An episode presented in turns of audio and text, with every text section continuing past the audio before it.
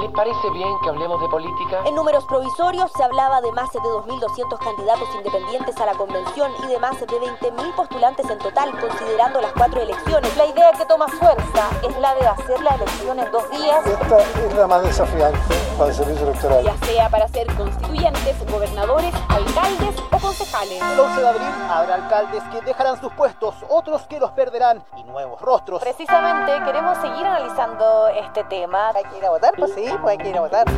Desde la sala de redacción de La Tercera, esto es Crónica Estéreo. Cada historia tiene un sonido. Soy Francisco Aravena. Bienvenidos.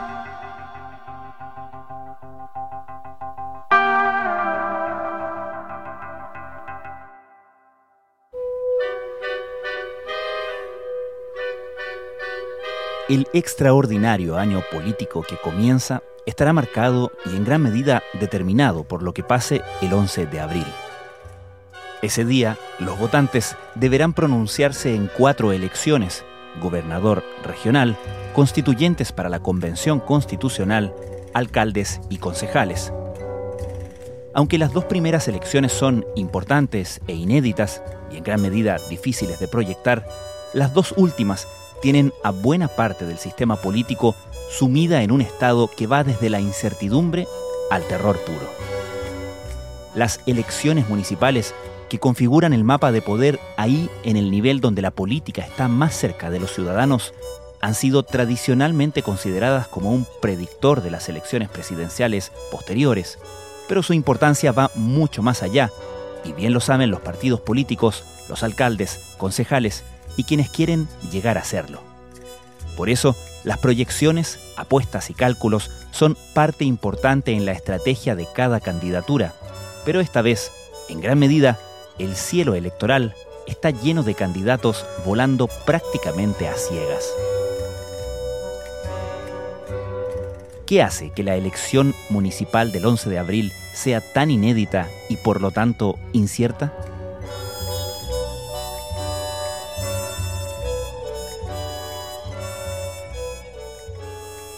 La gran particularidad es que por primera vez desde el retorno a la democracia van a coincidir elecciones, no es un tema menor. Sebastián Rivas es periodista y analista electoral de la tercera. ¿Por qué? Porque por lo general siempre las elecciones municipales eran algo así como el pariente pobre de las elecciones.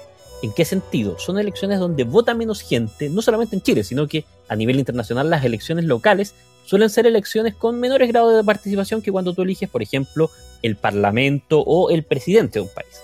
En este caso, sin embargo, la elección municipal va a coincidir con dos elecciones simultáneas, una que es nueva, que es la de gobernadores, pero otra que ha despertado muchísimo interés, que es la de los constituyentes para elegir la convención, según se, eh, se resolvió en el plebiscito de 2020, y a uno le hace suponer que esto va a disparar la participación en comparación con elecciones municipales previas, asumiendo que la gente que votó en el plebiscito de 2020 pudiera volver a ir a las urnas, dado que de nuevo esta es una elección que ya generó bastante interés, que ahora tiene una segunda parte, pero que al mismo tiempo tú vas a poder votar por otras elecciones en que quizás no estarías tan interesado, pero si ya tienes la papeleta en la mano, si ya fuiste a votar, puedes terminar participando y votando. Tenemos la elección con mayor cantidad de electores de la historia, son 14 millones 900 mil, eh, por un lado, eh, electores, electoras, y una cantidad también como nunca de candidatos, o sea, se inscribieron al final entre primarias y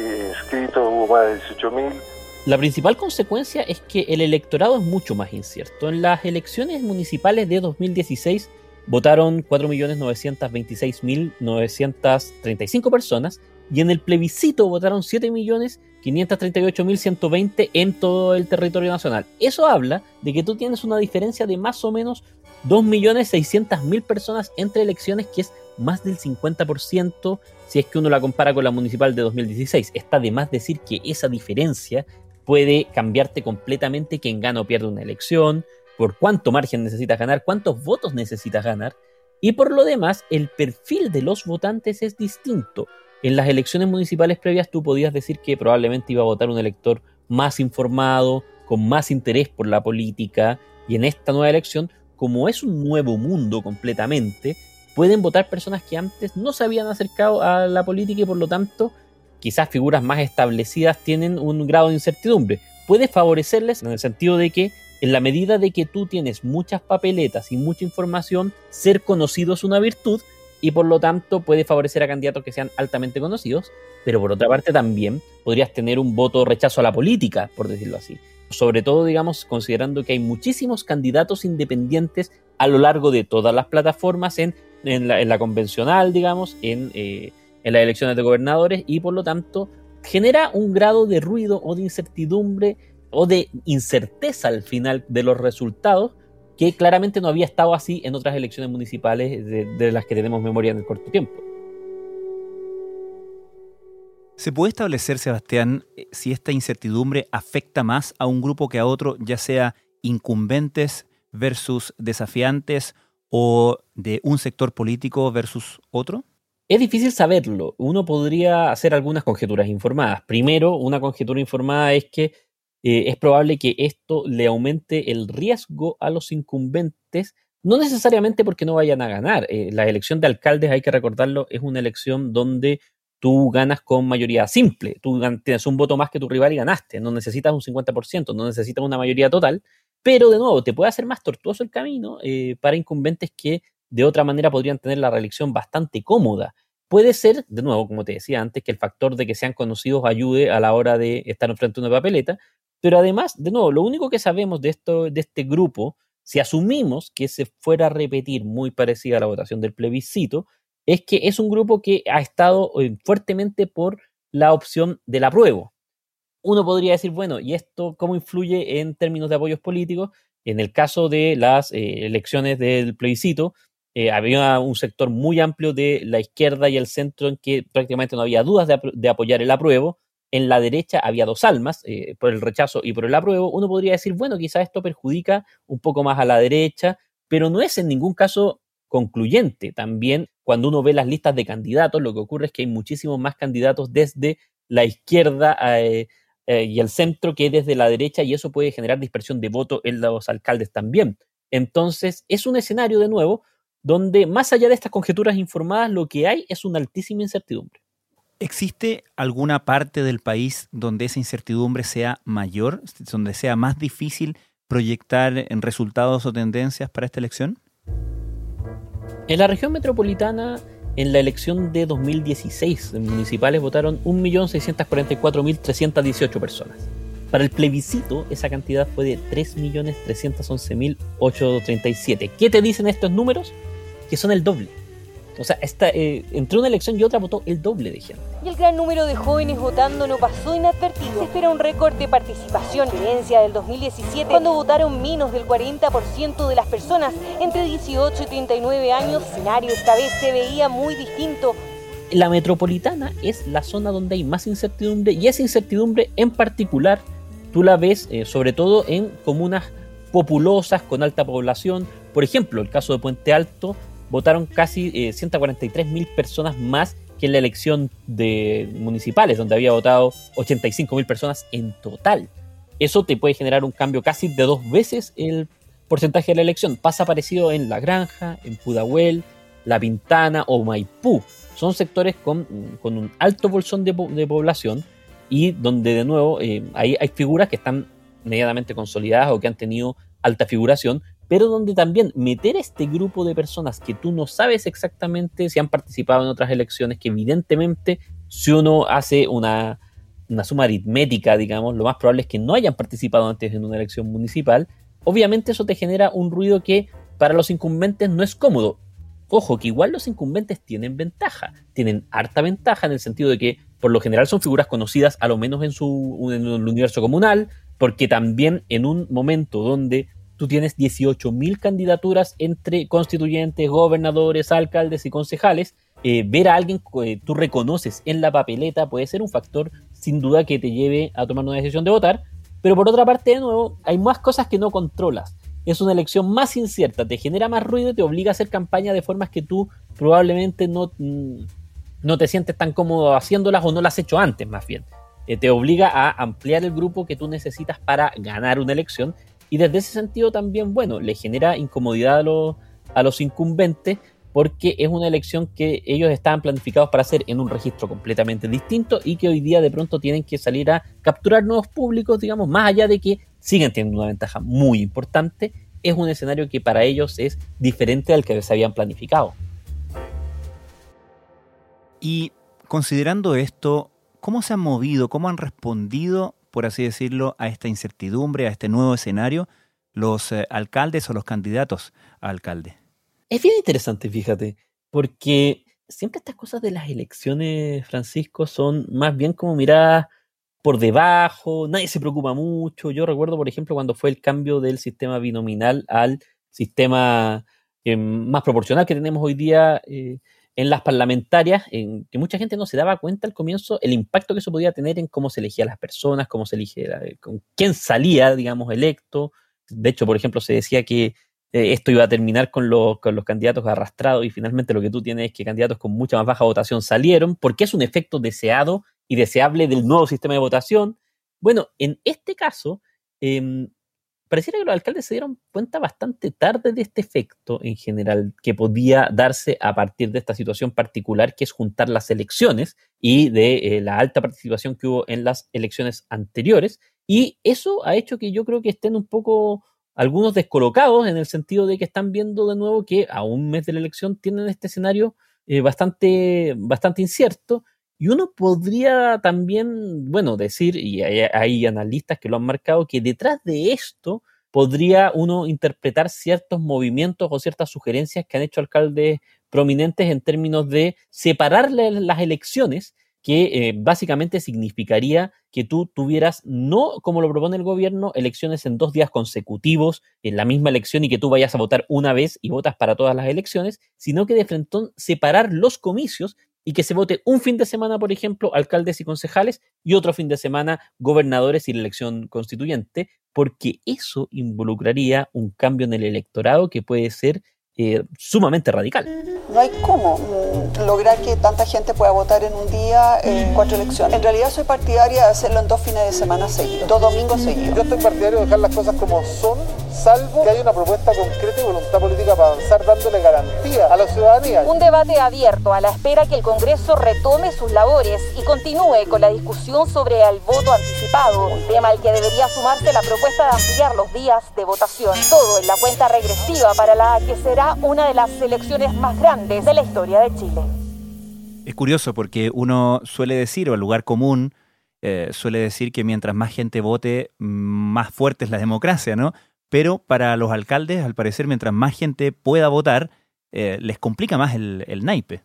Lo que pasa es que el principio del voto es algo bien que está, está bien en cuestionamiento. Es cosa que tú veas, por ejemplo, lo que ocurre en Estados Unidos, Francisco, con el tema de las leyes para votación, por ejemplo, eh, en muchos lugares, la conclusión del Partido Republicano después de la elección de Joe Biden es que las leyes para votación se deben hacer más estrictas justamente para fiscalizar que, según ellos dicen, que no haya, no haya alguna posibilidad de fraude, minimizar los riesgos, pero también eh, eso te acota quién puede votar o no. Esto es algo que, se, que son discusiones que pasan.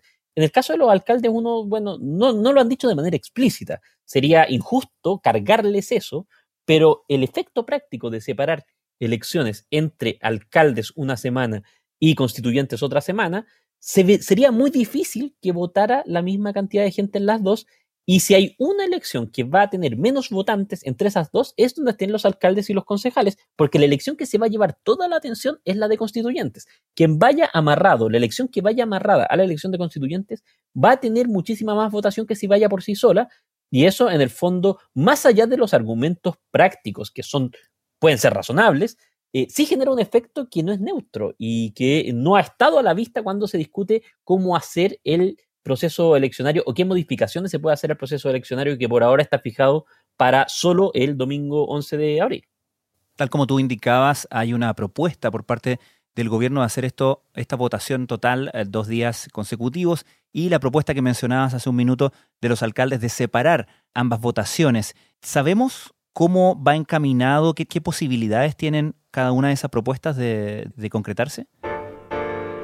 Ahora la propuesta que parece tener más viabilidad política es la del gobierno de hacer elecciones en dos días consecutivos, porque de hecho no solamente el, desde el mismo gobierno han dicho que tienen confianza de que se puede aprobar en el Congreso, pese a que requiere un quórum más elevado que el normal. Esto es una reforma constitucional, requeriría dos tercios de aprobación y en algunos acápites que tienen un poquito menos de complejidad de el 60% o lo que llaman tres quintos de, del Congreso. No es poco, pero el gobierno ha dicho que está confiado en que lo puede conseguir.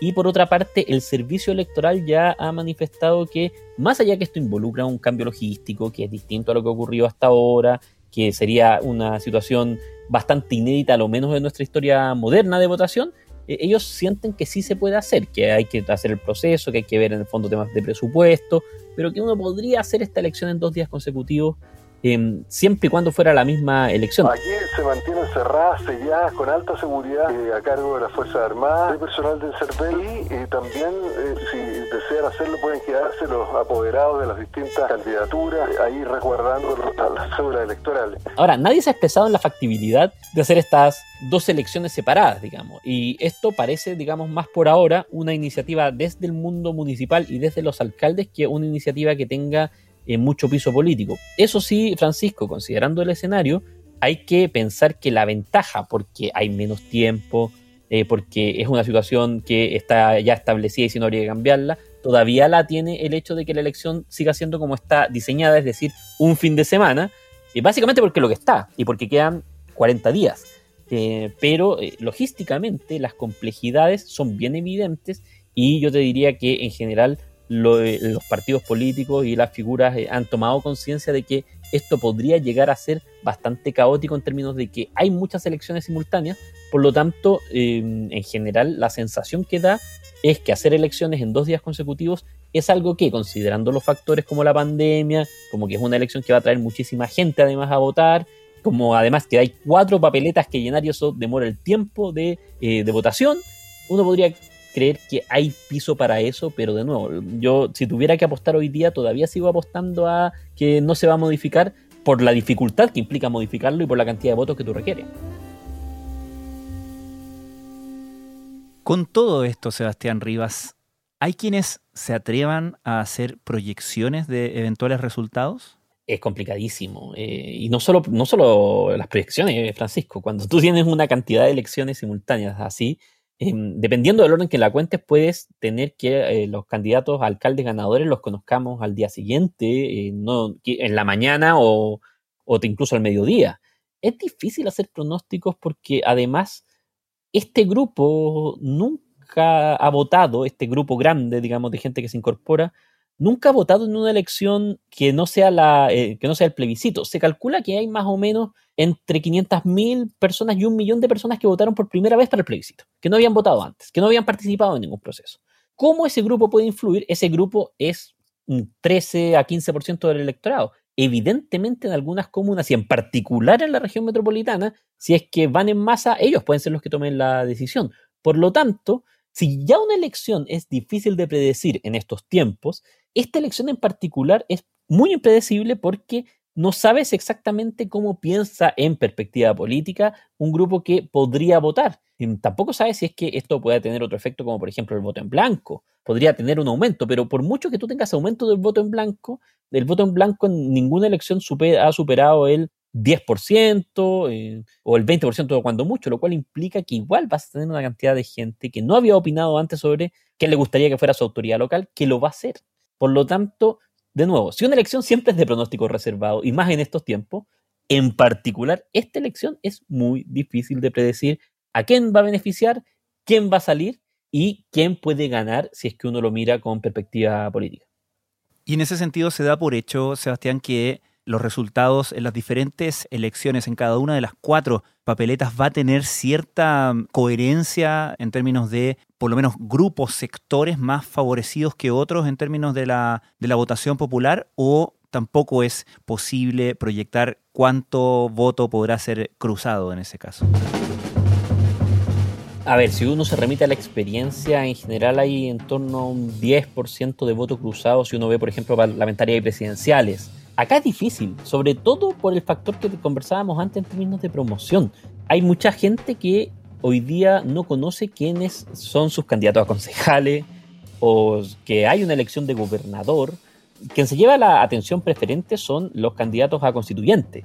Y en segundo punto, los candidatos a alcalde. Y uno podría decir, bueno, quizás al tener ese superávit de información, al tener que ver diferentes figuras, digamos, uno no va a decidir necesariamente por apoyar a una figura de un partido específico, más con el deterioro en general de la imagen de la política que tú ves a nivel de todo el espectro. Cuando ves las encuestas o incluso, digamos, las intenciones de voto, en general se valora mucho más que sea alguien independiente a que sea un partido político, si es que lo pregunta así como, digamos, como pregunta directa. Eh, entonces, yo te diría, a riesgo de error, que es probable que en estas elecciones veamos em, diferencias más grandes de lo que hemos visto en otras elecciones en términos de votación y que de repente las, votaciones en sí, en una comuna en particular eh, o en una zona en particular, puedan tener este tipo de inconsistencias, que en alguna elección le vaya muy bien a un sector en eh, constituyentes, y, y pero que la alcaldía la termine llevando el otro sector. Em, sin embargo, igual al final hay una correlación, aunque sea pequeña, en términos de pensar que es probable que haya un sector que tenga mayor cantidad de votos o, mayor apoyo que otro. Em, en las elecciones es probable que sí, eh, eh, sería muy probable, sería lo más probable que si hay una diferencia en la elección, por ejemplo, de constituyentes, esa diferencia ayude a las listas o los candidatos en las otras elecciones pero también uno podría decir es probable que eso sea más separado que lo que se ha dado en anteriores ocasiones por la naturaleza particular de esta elección.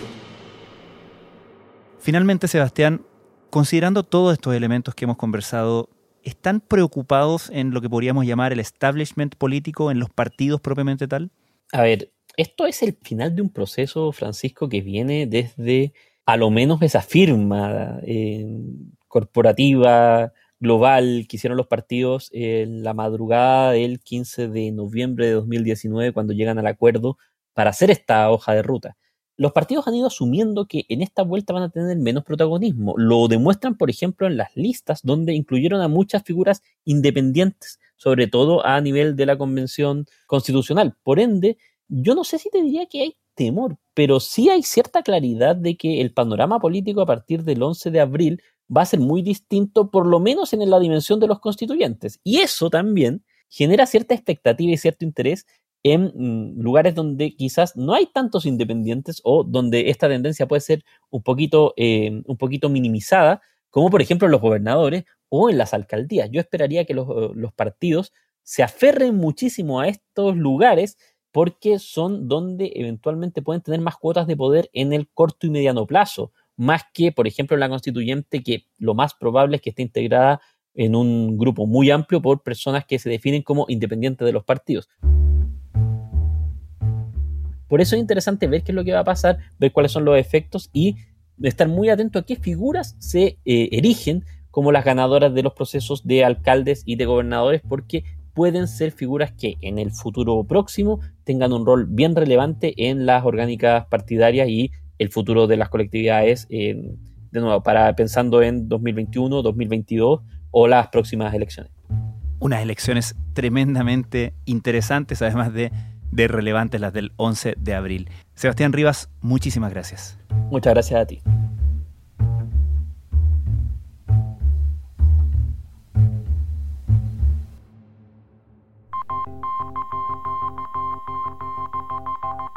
Crónica Estéreo es un podcast de La Tercera. La producción es de Rodrigo Álvarez y la edición de quien les habla, Francisco Aravena. La postproducción de audio es de Michel Poblete. Nuestro tema principal es Hawaiian Silky de Sola Rosa, gentileza de Way Up Records. Nos encontramos mañana con un nuevo episodio de Crónica Estéreo, el primer podcast diario de actualidad de Hispanoamérica.